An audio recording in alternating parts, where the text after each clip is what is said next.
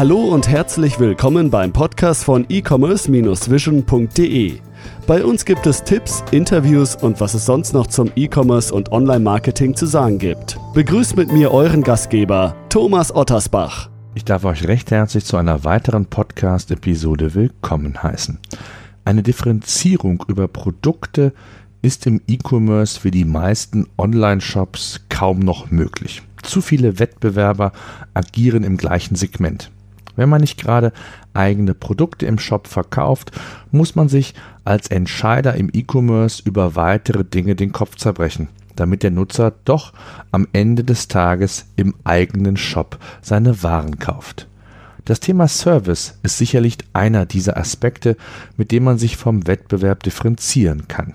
Ein weiteres Differenzierungsmerkmal kann auch der Shop selbst sein, vielmehr die Qualität, die Daten.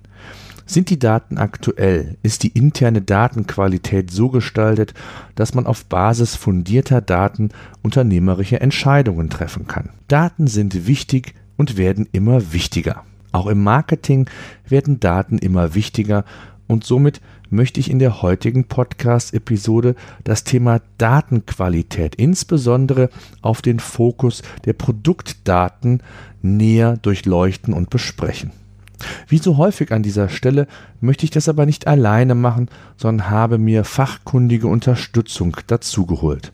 Joachim Urlass von der eCube GmbH ist Experte und in seinem Tagesgeschäft beschäftigt er sich unter anderem mit dem Thema Produktdaten in Online-Shops. Ich werde mit ihm über die Wichtigkeit sprechen, warum es häufig immer noch so ist, dass im E-Commerce die Verantwortlichen insbesondere auch das Thema Produktdaten nicht mit der Priorität angehen, wie es eigentlich notwendig wäre. Dabei ist es durchaus möglich, dass man mit gewissen Automatisierungsprozessen das Thema Datenqualität im Produktfeed wesentlich effizienter heutzutage angehen kann. Ich würde vorschlagen, bevor es richtig losgeht und wir in das Thema tiefer einsteigen, Herr Urlass, schön, dass Sie Zeit für uns gefunden haben. Stellen Sie sich doch kurz unseren Zuhörern vor, wer sind Sie und was machen Sie? Ja, äh, hallo, Herr Ottersbach. Äh, mein Name ist Joachim Urlas. Äh, ich bin seit 2011 Partner und Geschäftsführer bei der eCube in Leipzig. Ähm, die eCube gibt es seit dem Jahr 2000 äh, und ist spezialisiert auf die Konzeption und Umsetzung von äh, komplexen E-Commerce-Systemen.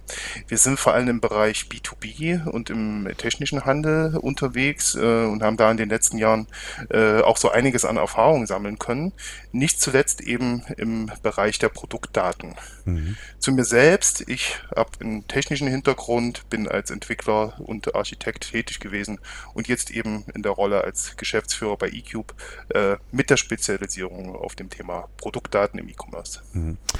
Warum sind denn Produktdaten im E-Commerce aus Ihrer Sicht so wichtig? Jetzt nicht nur ähm, ja, in den letzten Wochen und, und Monaten, hätte ich bald gesagt, sondern wenn man so mal die Entwicklung in den letzten Jahren sieht, hat das ja schon enorm an Wichtigkeit, auch an Selbstverständnis eigentlich zugenommen. Warum ist das aus Ihrer Sicht so?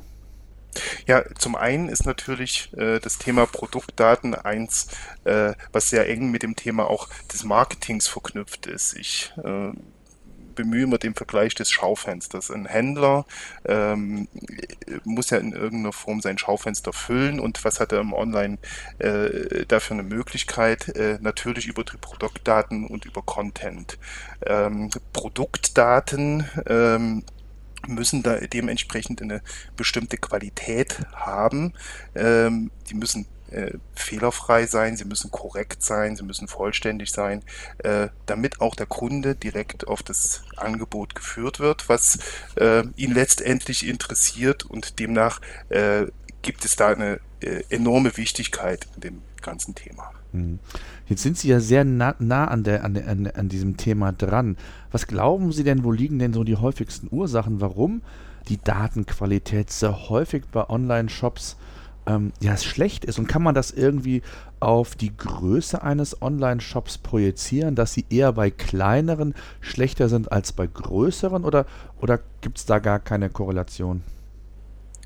Ähm, die Korrelation äh, gibt sich vielleicht an der Stelle, wo wir über die Menge der Produktdaten reden. Ähm, zum einen haben wir natürlich auch ganz unterschiedliche Player da am Markt. Also wenn wir von Händlern reden, die potenziell natürlich sehr viele Lieferanten haben und die äh, dann letztendlich ein nicht homogenes äh, Datenset abliefern, muss der Händler in der Verantwortung oder ist der Händler in der Verantwortung, diese in irgendeiner Form zusammenzuführen, zu homogenisieren, damit ein, ein rundes Erscheinungsbild eben rauskommt. Also die eine Ursache ist tatsächlich die unterschiedlichen Ausgangsqualitäten, die so ein, so ein Händler da äh, bekommt und mit denen er umgehen muss. Ähm, dann haben wir natürlich das Thema der Menge das, äh, gerade wenn wir äh, von unseren Erfahrungen im technischen Handel ausgehen, da haben wir teilweise sehr, sehr breite, sehr, sehr tiefe Sortimente ähm, und da ist es einfach äh, schlicht eine, eine Mammutaufgabe, äh, der ganzen Menge von Daten Herr zu werden, gerade eben, wenn sie auch aus äh, sehr unterschiedlichen Quellen kommen. Äh, zusätzlich ist natürlich das organisatorisch ein Problem. Ähm, oftmals ist äh, Produktdatenmanagement ja nah am, an der Contentpflege, am Content-Management äh, angesiedelt.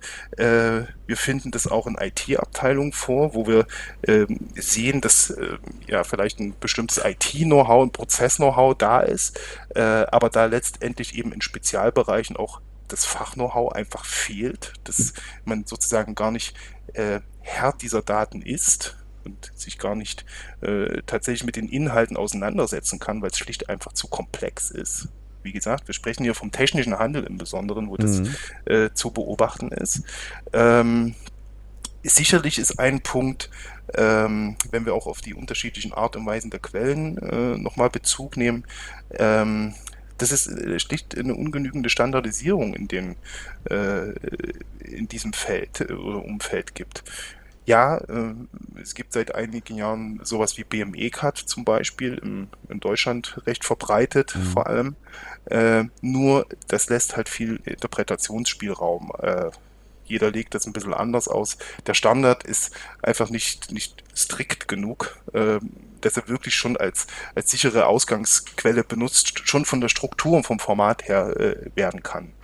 Ähm, ein zusätzlicher Punkt ist, ähm, den wir immer wieder beobachten, dass natürlich ein Lieferant, ähm, der Daten, nehmen wir mal an, an einen Online-Händler liefert, ähm, auf seine Daten äh, letztendlich eine andere Brille hat. Mhm. Äh, weil äh, natürlich die Inhalte, die ein Lieferant liefert, äh, selbst wenn, wenn sie gut sind, also jetzt mal im Sinne von, von vollständig, äh, haben wir immer noch das Problem, ähm, dass diese da Daten nicht zwangsläufig schon marketingtauglich sind. Also, dass sozusagen ein Händler äh, einfach ungesehen diese Daten nimmt, in die Online-Kanäle schickt ähm, und wir dann äh, zum einen das Problem von Unique Content haben, also die sehen dann äh, teilweise über verschiedene Online-Shops eben auch immer gleich aus dass man einfach sieht, da, da wird überhaupt nicht nochmal angefasst an den Daten, was ich als Händler, der ich mein Schaufenster füllen will, vielleicht tun sollte. Äh, und zum anderen natürlich, da Texte zum Beispiel äh, in den Daten vorhanden sind oder auch eine bestimmte Attributierung, die zwar, sage ich jetzt mal, technisch korrekt sind, die aber ein, ein, Kunde so vielleicht gar nicht benutzt. Sehen wir sehr oft auch im technischen Handel. Mhm. Jetzt ist ja das große Problem, gerade was Sie schon gesagt haben, äh, letztendlich sind ja Produktdaten oder die Qualität der Pro Produktdaten ist ja ein Erfolgsgarant, sage ich jetzt mal. Sie haben es mhm. eben gerade gut geschildert, ähm, wo ich auch immer wieder drauf äh, stoße und konfrontiert werde, ist das Thema Produktdaten von Herstellern. Das heißt also, die Aufbereitung von Produktdaten ähm, ich sag mal, eins zu eins übernehmen, ist ja eigentlich, wenn man so will, heutzutage fahrlässig, gerade was das Thema Duplicated ja. Content angeht, ja. was ja. das Thema Sichtbarkeit bei Google angeht. Also, wenn, ich sag mal, zig verschiedene Händler den gleichen Inhalt, den gleichen Content nutzen, ohne dass der bearbeitet wird, stellt das ja per se erstmal ein ganz großes Problem dar, insbesondere was die organische Sichtbarkeit dieses Shops mhm. bei Google angeht. Mhm. Ähm, was gibt es denn da für Möglichkeiten? Also kann ich das auf eine gewisse Art und Weise dennoch automatisieren, indem ich ähm, irgendwelche Algorithmen verwende oder ist es dann letztendlich schon das, ich sag mal, zu Fuß machen, das äh, individuelle Gestalten des Textes? Gibt es da irgendwie oder was sind da so Ihre Erfahrungen? Also man muss das äh, sicherlich aus, aus äh, mehreren Perspektiven betrachten. Äh, zum einen äh, haben wir natürlich diese ganzen Grundprobleme, die damit einhergehen. Ähm, dass wir sie überhaupt in äh, Daten überhaupt in Online-Kanäle bekommen. Mhm. Ähm, wir haben das sehr oft beobachtet, dass, dass äh, das Thema Produktdaten einfach für, für E-Commerce-Initiativen tatsächlich Showstopper werden kann. Dass Projekte um Monate, wenn nicht Jahre verschoben werden, weil erkannt wird, oh Gott, wir müssen ja auch noch das Produktdatenthema lösen. Ähm, was im Übrigen, äh, wir haben jetzt die, die aktuellen Studien vom äh, EB Research uns wieder angeschaut, die ähm, da immer sehr genaue äh, Unternehmensbefragungen machen, äh, zählt nach wie vor zu den am meist unterschätzten Themen der ganze Komplex. Mhm. Ähm, die Möglichkeiten, die wir äh, da sehen, äh, gerade eben mit unserem äh, Ansatz des PDC äh, zielen natürlich auf solche, solche Stellen hinaus, wo wir sagen, wir müssen einfach eine bestimmte Grundqualität sehr, sehr schnell erreichen, damit wir sie überhaupt im äh, Online-Kanal haben. Da können wir äh, sehr viel mit Automatisierung erreichen und vor allem auch an dem Punkt, äh, dass wir das ja, diese Arbeit, die wir reinstecken müssen in die Datenpflege, ungern wiederholen wollen, wenn das Sortiment angepasst wird, wenn sich äh, vielleicht bestimmte Details ändern und wir wieder äh, die Daten anfassen müssen. Mhm. Äh, die andere, die andere Sache ist natürlich da, äh, tatsächlich Stück für Stück, Schritt für Schritt manuell ähm, die Daten zu bearbeiten. Das ist an so einer Stelle, wo wir über Texte reden, ähm, sicherlich die, die Möglichkeit, die man da hat klar, wenn ich einen, einen, individuellen Text zu einem Artikel verfassen will äh, oder muss, um mich äh, eben von meinem, äh, vom Wettbewerb äh, zu differenzieren, dann wird mir nichts anderes übrig bleiben. Ähm, die Idee, äh, dann aber vielleicht auch im Sortiment zu differenzieren. Muss ich jetzt für ein Beispiel aus dem technischen Handel, für jede Schraube, für jede Mutter einen individuellen Text schreiben? Oder ist es da nicht viel interessanter, wenn ich für die äh, teure Bohrmaschine einen sehr individuellen Text schreibe? Also manuell äh, die Daten bearbeiten, klassisch mit PIM-Systemen, äh, sicherlich ein Weg, äh, wie wir dazu hinkommen können, gute Qualität zu produzieren. Aber wir sehen das halt, dass wir über die gerade über große, breite Sortimente da sehr differenziert vorgehen, äh, vorgehen müssen aus unserer Sicht und äh, demnach den Aspekt der Automatisierung da äh, durchaus äh, im Vordergrund oder weiter im Vordergrund sehen, als es eben bisher der Fall war. Mhm. Jetzt haben Sie eben Stichwort gesagt PDC, das heißt, Sie haben ein, ja, vielleicht können Sie das nochmal so ein bisschen erörtern. Mhm. Was ist genau der Unterschied von PDC, vielleicht auch zu einem PIM-System mhm. oder das, was eigentlich so die, die ähm, das Besondere an diesem mhm. ähm, System ist. Ja, ähm, wir sprechen da ja von einem, von einem alternativen Ansatz, wie wir, genau. wie wir mit Produktdaten umgehen. Mhm. Den äh, Kern oder die, die Ideen, die uns dazu hingeführt haben, hatte ich ja kurz angesprochen. Mhm. Ähm, was sehen wir hauptsächlich da drin? Also äh, der, der wichtigste und erste Punkt äh, ist äh, Automatisierung. So wenig wie möglich manuell an den Daten editieren.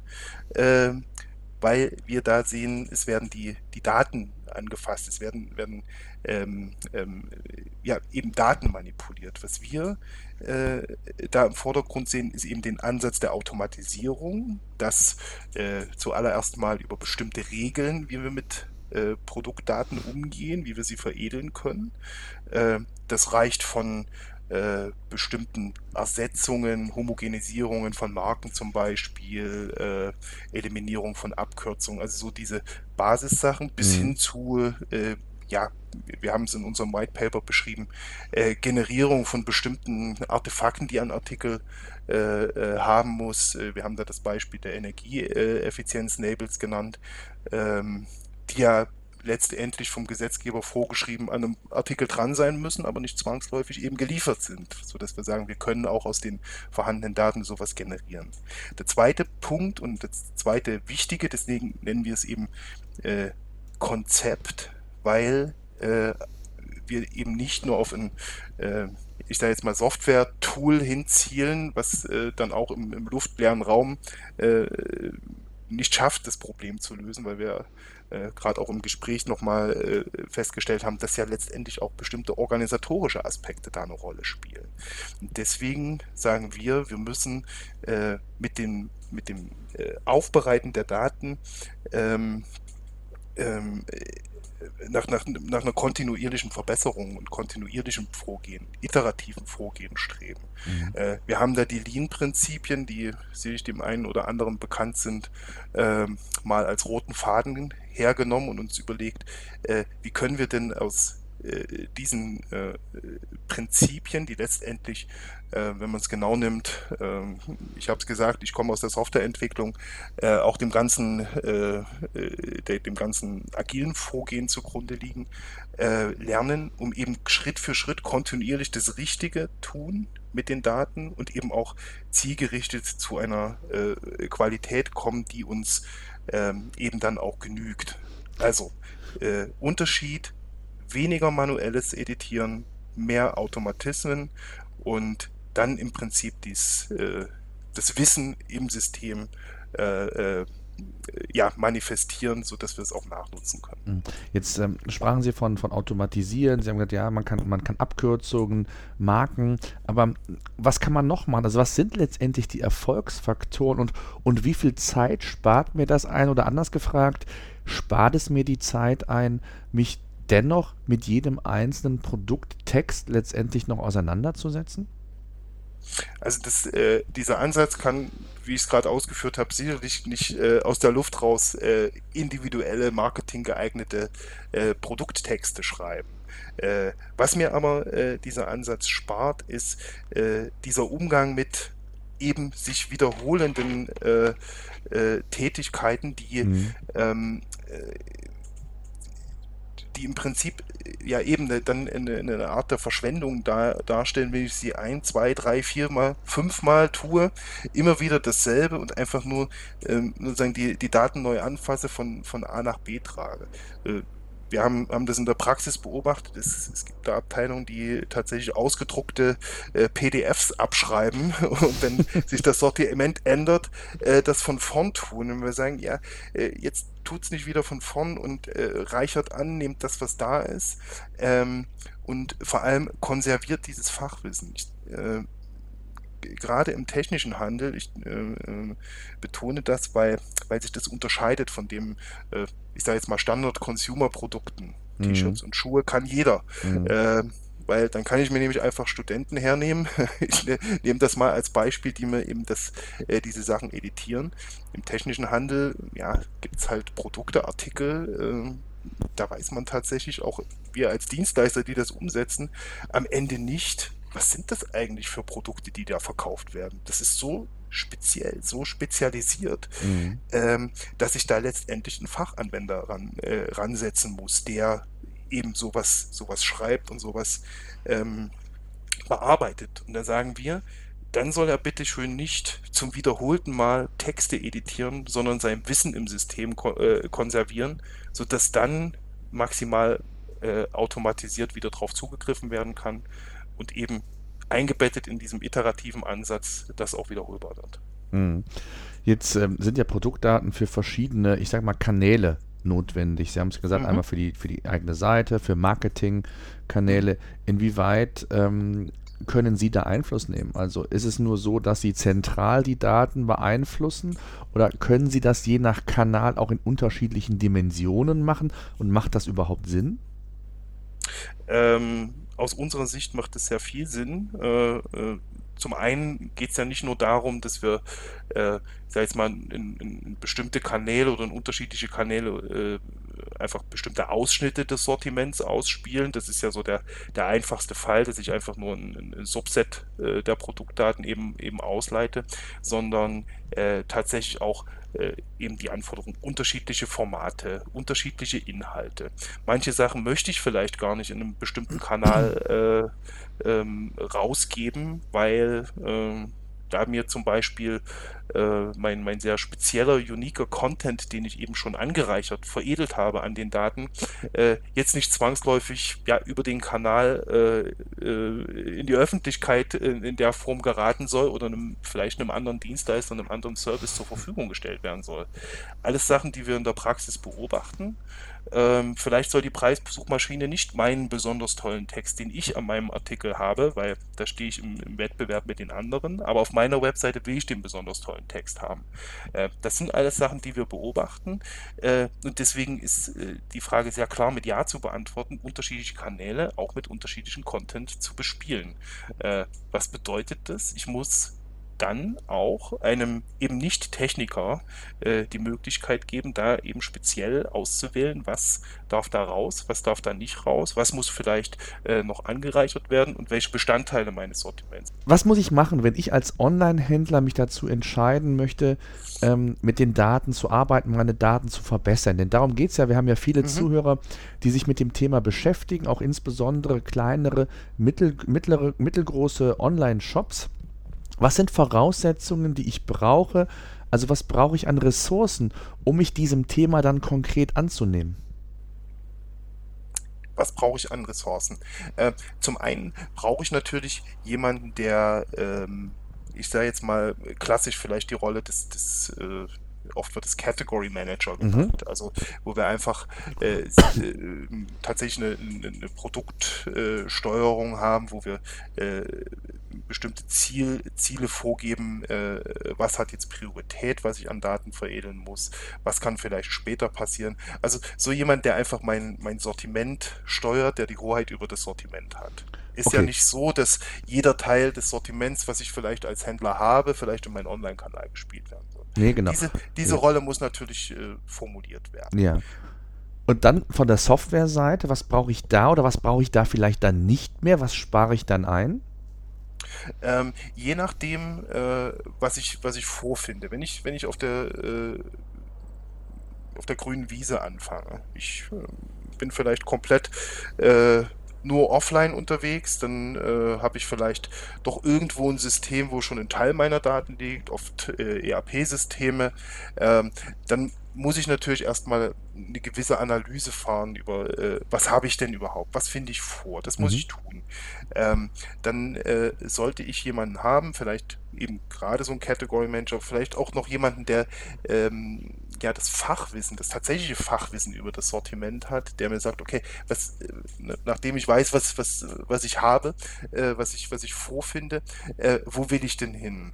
Ähm, haben wir jetzt auch tatsächlich mit Kunden durchgespielt, ähm, die ähm, ja auch sehr, sehr ähm, ja, heterogene Quellen von ihren Daten hatten in, in dem Falle äh, tatsächlich einfach Analyse anschauen mit den Leuten, die äh, tatsächlich Ahnung haben von dem, was da verkauft wird. Und dann muss ich, muss ich schauen, ähm, habe ich vielleicht schon in irgendeiner Form ein PIM-System äh, äh, im, im, in meinem Umfeld. Oftmals nicht der Fall. Dann habe ich vielleicht, ja, Brauche ich das denn? Ist das Voraussetzung, dass ich ein PIM-System habe? Nein, es ist, es ist keine Voraussetzung. Ähm, oftmals findet, findet man das vor, gerade wenn ich viel manuell ja. noch reinstecken möchte. Äh, ist natürlich so ein PIM-System gerade eben als, als vorgeschaltetes System durchaus nützlich. Weil, okay, äh, das wäre da die Frage, ob, ob das das quasi ersetzen kann oder ob sich die beiden dann quasi ergänzen. Mhm. Äh, Beides. Mhm. Es geht beides. Ähm, wie gesagt, ähm, wir haben jetzt das, das durchgespielt. Ähm, da haben wir den PDC-Ansatz gefahren beim Kunden. Da haben wir gar kein äh, spezialisiertes Tool dafür verwendet. Wir sind nur mit diesem Ansatz gefahren, dass einfach während des, der Umsetzung des, des E-Commerce-Kanals äh, eben diese Regeln auch festgehalten wurden, gemeinsam mit den, mit den Fachanwendern. Die wurden äh, in dem Fall sehr sehr simpel in ja, Softwarekonstrukte gegossen. Äh, und wir haben das genommen, was da ist. Kein PIM-System vorhanden, äh, aber das Fachwissen der, der äh, Fachanwender wurde tatsächlich in Regeln und in Software gegossen, sodass wir sozusagen da in einem minimalen PDC-Ansatz ähm, die, die Vorteile davon eben auch sofort nutzen könnten. Ne, äh, und und äh, vielleicht muss man das nochmal rausstellen.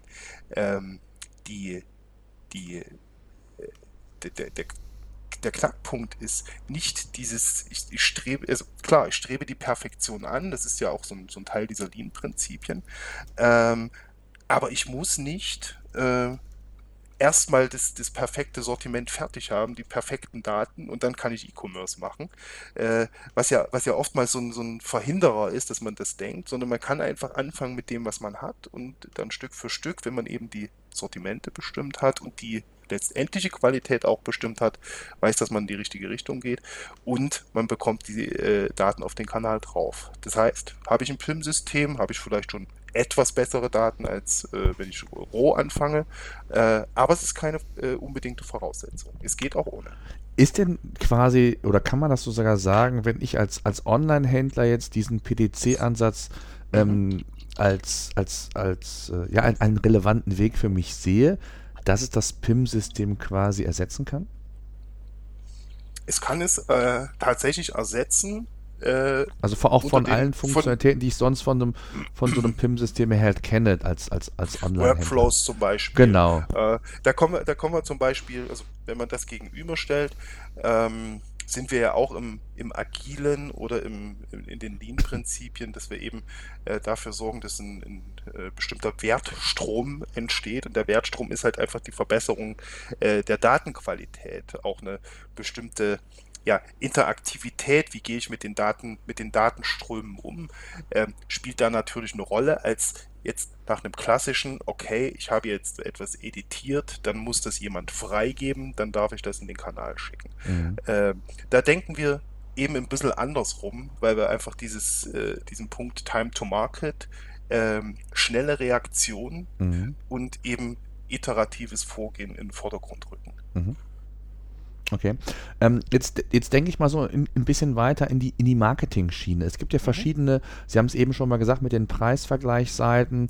Mhm. Ähm, beispielsweise auch Google Shopping hat ja besondere Anforderungen mhm. an ein Produktdatenfeed. Ähm, wie gehen Sie damit um? Also gerade Google Shopping oder vielleicht auch, wenn man Marktplätze nimmt wie, wie, wie Amazon, die dann wiederum andere äh, Bestimmungen haben. Mhm. Ähm, wie wichtig und sinnvoll ist da Ihr Ansatz auch, ich sag mal, über diesen Tellerrand hinaus, also sprich den Weg in die unterschiedlichen Kanäle. Wenn ich als Händler bin, dann muss ich ja so diesen Mehrwert sehen. Ich muss ja, sehen, ja. Äh, ich habe auf der einen Seite eine zentrale Lösung, das ist ja das, was ich eigentlich anstrebe, gerade wenn ich äh, in einer Organisation bin, wo ich mit meinen Ressourcen sehr haushalten muss, ähm, ja. versuche ich das ja irgendwo zentral alles steuern zu können, sehr mhm. individuell für die unterschiedlichen Kanäle aufzubauen. Ähm, wo liegt da genau der Erfolgsfaktor bei Ihrem System, beziehungsweise wie unterscheidet der sich letztendlich von den hiesigen? Also wenn wir jetzt äh, davon ausgehen, dass wir äh, bestimmte ähm, ja, andere wir nennen das, äh, würden das Publikationskanäle nennen, mhm. äh, äh, befeuern müssen, ähm, ist das natürlich einfach eine, eine, Frage des, des Formats. Wie gebe ich die Daten raus? Wie äh, einfach die, um die, die Qualitätsanforderungen äh, der Daten äh, von zum Beispiel Google oder Amazon eben zu erfüllen. Das heißt, äh, in den äh, Gedankenwelten, wie wir es äh, in unserem PDC White Paper zum Beispiel nochmal dargelegt haben, äh, ist es eben einfach ein bestimmter Publikationskanal, der ähm, nachgelagert eines äh, Quality Gates, mhm. Äh, so nennen wir eben diese ja, Ventile sozusagen, wo eben Sachen durchgehen, die ähm, eben den Qualitätsanforderungen genügen, ähm, dann natürlich auch automatisch durchgehen können. Wir, wir, wir ähm, äh, die Daten strömen sozusagen durchs System und sobald sich an einer Stelle etwas ändert, sobald ich etwas editiere, ähm, an den äh, Ausgangsdaten, an meinen Regeln, ähm, dann werden die natürlich auch automatisch dahin gespielt, sofern ich da sozusagen den Wasserhahn aufdrehe. Mhm. So ist da die Idee. Also mhm. der, der äh, wird sich an so einer Stelle ähm, ähm, vielleicht in der, in der äh, Kontinuierlichkeit wenn man das eben möchte. Äh, letztendlich vielleicht von einem klassischen PIM-Ansatz, wo ich vielleicht einen, einen zeitlich gesteuerten Export fahre äh, oder bestimmte Workflows da erst eine Freigabe äh, erfordern, unterscheiden. Aber diese Adaptierbarkeit von externen Systemen ähm, ist da natürlich auch im Vordergrund, weil klar, ist halt eben in wichtiger Punkt. Mhm. Wie sieht es aus mit, mit Schnittstellen zu den hiesigen Shops? Sind da alle ähm, Schnittstellen problemlos umsetzbar?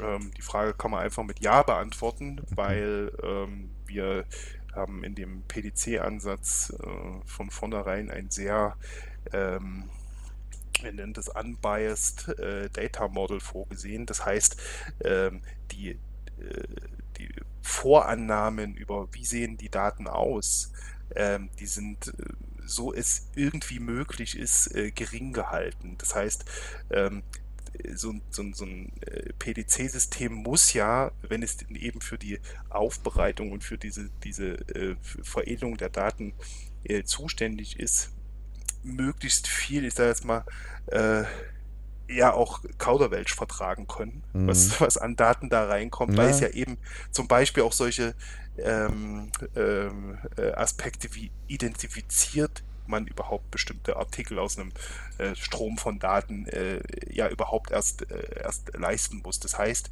äh, wie auch immer die Daten äh, da aus irgendeinem System rauskommen, ähm, kann man davon ausgehen, dass sie da auch in irgendeiner Form eine, äh, eine Einleitung in den PDC-Ansatz durchführen können. Hm. Jetzt ähm, haben Sie sich ja sehr viel mit dieser Thematik beschäftigt. Gibt es auch rein von der ökonomischen Sicht her Vorteile? Also äh, ist das irgendwie messbar? Haben Sie das mal gemacht? Vielleicht auch in Ihrem White Paper, was wir natürlich auch verlinken in mhm. ähm, unserem Artikel.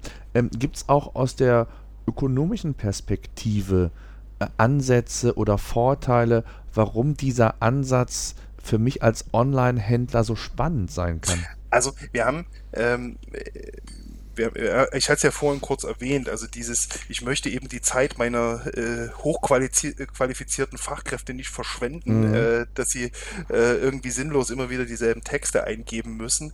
Äh, schon aus dem Aspekt ist das natürlich ähm, einfach mal ein, ein, ein, wichtiger Ansatz, möglichst viel von dem Wissen auch die Maschine zu stecken und nicht nur äh, in, in schnöden Daten irgendwo festzuhalten, die noch keine weitere Bedeutung haben.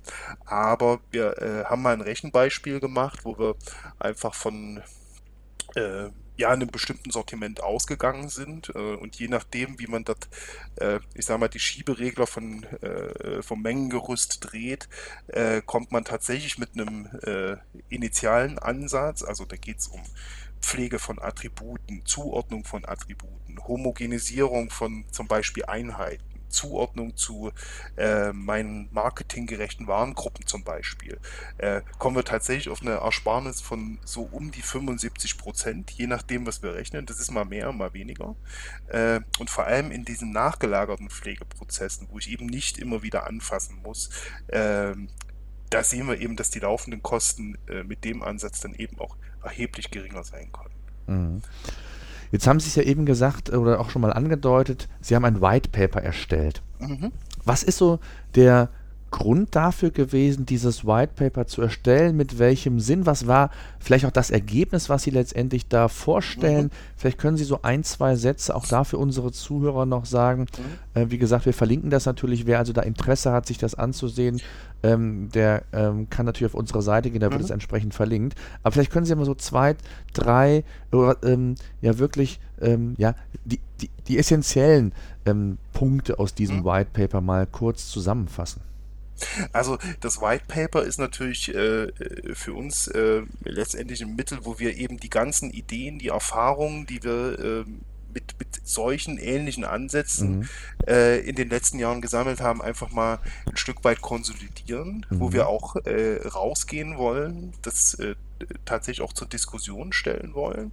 Und es ist natürlich für uns, äh, weil wir diese Initiative als eCube auch gestartet haben, äh, letztendlich der rote Faden für äh, eine Produktentwicklung, die wir äh, ja eben intern begonnen haben, wo wir sagen, ein paar dieser Sachen wollen wir einfach nicht äh, immer und immer wieder in den Projekten machen. Äh, ne? Ich hatte das Beispiel genannt, dass wir ähm, da ähnliche Ansätze in Projekten schon fahren, aber das natürlich immer äh, projektspezifisch letztendlich umgesetzt wurde, so dass wir gesagt haben, dieses White Paper für uns roter Faden der Produktidee und eben als Kommunikationsmittel des Gedanken an sich.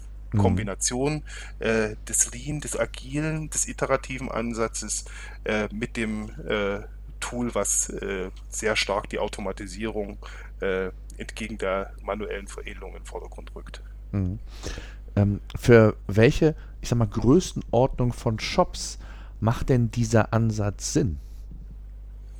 Also wir sehen natürlich Shops, die, ich sage jetzt mal, ein Sortiment von vielleicht 500 Artikeln haben, äh, dann nicht als, als, als Zielgruppe, mhm. weil äh, da, die, die Vorteile kommen natürlich äh, vor allem dann zur ne? Geltung, wenn ich es wenn eben nicht mehr manuell sinnvoll schaffen kann ja. oder äh, wie wir es auch beobachtet haben, tatsächlich riesige Abteilungen äh, äh, von Personal habe, die dann immer wieder äh, eben dieselben Sachen da editieren oder irgendwo abschreiben. Ähm, äh, sinnvoll ist es natürlich schon äh, durchaus so in Größenordnung ab 5, 6, 7, 8, 9, 10.000 mhm. Produkten, würde ich mal äh, so aus dem Bauch sagen. Da, da fängt das an, ähm, äh, wirklich sinnvoll zu sein. Ähm, wir haben es jetzt in Umfeldern eingesetzt, wo das in die mehrere hunderttausend äh, geht, bis zu einer Million.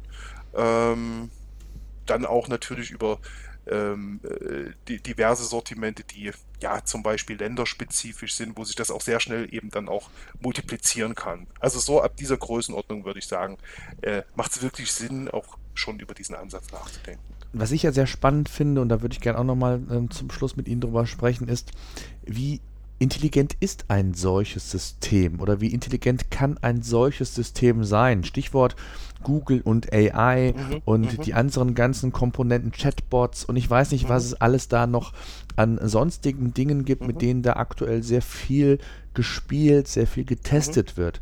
Ähm, Gerade auch Ihr Ansatz, wo Sie sagen, es kann von Haus aus oder es soll so viel wie möglich automatisiert werden, impliziert ja, wenn ich so den Blick in die Zukunft werfe, auch, ähm, wie intelligent kann ich ein solches System machen, um mir noch mehr Arbeit abzunehmen. Ähm, inwieweit haben Sie sich da mit dem Thema befasst oder ist das für Sie ein Thema, wie Sie sagen, ähm, wie man den, den Automatisierungsgrad vielleicht noch erhöhen kann? Ja, absolut. Äh, das ist äh, äh, tatsächlich ein Thema, ähm, was wir zum einen, da ist es liegt auf der Hand, da natürlich auch drin sehen. Ähm, zum anderen müssen wir da natürlich ein bisschen, und das ist auch eine, eine Erfahrung, die wir gemacht haben, ähm, die Leute auch ein Stück weit mitnehmen. Mhm. Äh, weil ähm, deswegen versuchen wir diesen Ansatz tatsächlich zu kombinieren. Eine Regel, die ich aufstelle, eine simple Ersetzungsregel, ähm, da hat niemand Angst vor, der sich mit diesem Thema befasst oder befassen muss, weil eben da äh, das Umfeld das eben verlangt, dass man äh, da was tun muss. Nichtsdestotrotz sind äh, Ansätze, die äh, in Richtung KI, ähm, Maschinenlernen gehen, natürlich absolut darin adaptierbar das simpelste Beispiel dazu ist vielleicht sowas wie äh, Auto-Classification, also die automatische Zuordnung zu bestimmten Klassifikationsklassen oder Kategorien. Ne? Wenn ich ähm, ein, ein, Sortiment habe, wo ich ähm, schon x Artikel derselben Art habe und jetzt kommt einer dazu, äh, dann muss vielleicht nicht ein Mensch suchen, welche Kategorie passt da jetzt, sondern die Maschine kann entweder das direkt selber tun, ähm, den zum Beispiel an die richtige Stelle einordnen oder was wir äh, da durchaus auch durchdacht haben, tatsächlich auch äh, mit ähm, äh, ja, Experimenten jetzt auf dem Weg der Produktentwicklung schon hinterlegt haben. Ähm, wie kann denn die Maschine jetzt, wenn sie es nicht direkt selber tut, ähm, vielleicht den Menschen, der dann doch noch entweder die Regel editiert oder mal die eine oder andere Sache tatsächlich manuell überschreibt, da auch noch unterstützen. Mhm. Die Intelligenz, die so eine Maschine haben kann, äh, wenn jeder weiß, was äh, eben die Googles und Amazons äh, dieser Welt da äh, aktuell in der Lage sind zu leisten und da ist jetzt erstmal kein Ende abzusehen äh, kommt aber, wie auch bei Google und bei Amazon auch, letztendlich aus den Daten. Und äh, auch da ist natürlich dieser iterative Ansatz immer ein bisschen besser werden. Ähm, letztendlich das Futter, was auch so eine äh, künstliche Intelligenz dann äh, ja tatsächlich intelligent macht. Mhm. Jetzt gibt es ja doch verschiedene, ich sag mal, äh, als Beispiel eine, eine Versandapotheke mit äh, mhm. 60, 70.000 oder noch mehr Produkten, mhm. die, ja, genau wie Sie schon gesagt haben, verschiedenen Kategorien zum Beispiel zugeordnet werden müssen. Mhm. Oder auch im technischen Bereich, wenn es um irgendwelche Maße oder Zertifikate, mhm. Normen, was weiß ich alles geht. Mhm. Ähm, wie kann man das denn gerade so, wenn man mal so diesen Blick nochmal so in die Glaskugel wirft, ähm, wie versuchen Sie denn genau diese Intelligenz in dieses System zu bekommen? Also wo ist da der Ansatz? Wo fängt man an? Wo hört man auf? Sie haben es eben gesagt, ein, ein selbstlernendes System. Das ist so das, mhm. ähm, was man eigentlich ja heutzutage auch mit den Chatbots sieht. Ne? Je, ja. je, mehr Daten man sammelt, desto mhm. ähm, intelligenter in Anführungszeichen wird ein Chatbot oder die Qualität mhm. eines Chatbots. Und genauso handhabt es ja Google letztendlich auch mit den ja. Daten, die vorhanden sind um ja im Grunde genommen das bestmögliche Ergebnis, äh, und das ist am Ende des Tages ja, äh, wo es letztendlich darauf hinausläuft, ob ich Produktdaten habe, ob mhm. ich Google heiße oder, oder ein Chatbot bin. Ähm, mhm. Wie ist da Ihr Ansatz? Also, wie geht man da vor? Ähm, äh, ja, ähm, am Ende ist natürlich die, der Ansatz, wie, wie geht man mit Maschinenlernen um, ähm, gibt es ja auch äh, sehr viele unterschiedliche. Lernt die Maschine mhm. selber? Muss ich schon bestimmte Sachen einfach vorgeben, ja. äh, wo die Maschine, äh, ich sag's mal vereinfacht, dann weiterdenkt? Ähm, Spielt das denn heutzutage schon eine Rolle in Ihrem System oder ist das noch Zukunft? Ähm, also wir haben äh, tatsächlich an diesem äh, automatisch klassifizieren ähm, gibt es natürlich schon, schon Ansätze, die wir, die wir da auch nutzen. Ähm, aber ich gebe mal ein Beispiel. Wenn ich ähm, vielleicht jetzt als jemand, der äh, mit Fachwissen äh, eine Kombination herstelle, äh, meinetwegen eine, eine, Bohrmaschine mit einem bestimmten Bohrfutter äh, kombiniere ich mit Bohrern, die eben diesem Bohrfutter genügen, also die eben auch von derselben Art sind. Dann habe ich eine bestimmte Semantik, ein bestimmtes Wissen in das mhm. System reingegeben, mhm. äh, was natürlich etwas anderes ist, als wenn ich sozusagen jedem Bohrer äh, äh, diese Bohrmaschine zuordne und umgedreht, mhm. was halt wieder sehr viel äh, manuelle Arbeit ist, selbst wenn ich vielleicht sowas wie Masseneditieren mache. Mhm. Ähm, was kann so eine Maschine daraus schließen? Äh, wenn ich ihr das sage, dann weiß sie, okay, klar, simpel nach Regeln. Immer wenn ich so eine Bohrmaschine vorfinde, weiß ich, alle anderen Bohrer passen auch dazu. Potenzielles Zubehör zum Beispiel.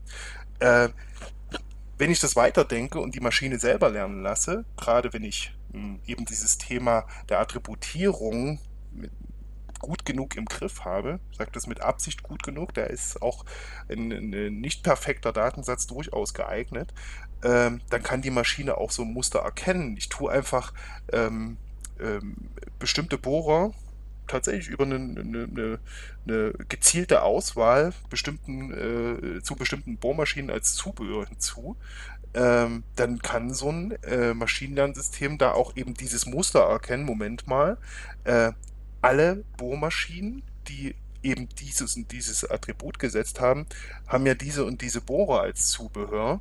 Äh, ich erkenne das Muster und äh, weiß dann, aha, kommt wieder sowas, dann muss ich der Maschine das gar nicht mehr sagen, weil sie es eben selber erkennt. Ähm, steckt ja ganz viel Mathematik und Statistik dahinter. Mhm. Jetzt würde mich mal interessieren, also Google hat natürlich den riesen Vorteil, dass man von zig verschiedenen Seiten, mhm. ich sag mal, Daten speisen kann. Mhm. Mhm. Ähm, wie muss ich mir das bei Ihnen vorstellen? Also ist jedes Projekt autark oder kann man sogar auch von den unterschiedlichen Projekten quasi lernen, um dann jeden einzelnen besser zu machen? Also wissen Sie, was ich meine? Dass ich sage. Ich, ich weiß ja. ja? Ähm, äh, klar, also die, die hat man ja gerade diskutiert, das ist halt mhm. halt so gut, wie, wie die Datenbasis ist. Und wenn ich äh, als ein Händler, der vielleicht in einem bestimmten Projekt unterwegs ist, bestimmtes Sortiment verkauft, äh, dann habe ich natürlich meine Datenbasis aus diesem Sortiment genau. äh, zum, zum aller äh, zuerst mal gebildet. Ähm, man kann das natürlich an der Stelle weiterdenken. Haben wir, haben wir auch schon getan, aber ist jetzt aktuell bei uns tatsächlich nicht im Vordergrund, sozusagen, mhm. Übergreifend da auch ähm, äh, diese Daten zu nutzen. Aber der Ansatz oder die Idee ist natürlich sehr naheliegend. Wie kann ich denn äh, so, einen, so einen Lernansatz, so einen Regelansatz, der äh, sich vielleicht speist aus äh, ja, eben bestimmten Sortimenten ähm, eben verbessern? Ja klar, indem ich eben die anderen Sortimente dazu nehme. Was ist, wenn der Händler A jetzt auf einmal Teile des Sortiments des Händlers B verkaufen will, ähm, was er vorher nicht getan hat?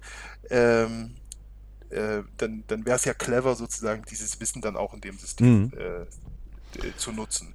Und wenn es nur ähm, muss man ja ein bisschen, äh, ein bisschen vorsichtig sein, was klar, sind, wem gehören die Daten am Ende? Klar. Äh, aber so ein, so ein äh, sag ich mal, äh, äh, Deep Learning Algorithmus, mhm. äh, den man vielleicht für, für so ein KI oder äh, ML-System da im Hintergrund hat, ähm, der hat dann, sein Gehirn besteht ja dann letztendlich tatsächlich nur aus konsolidierten Bits und Bytes. Ne? Mhm.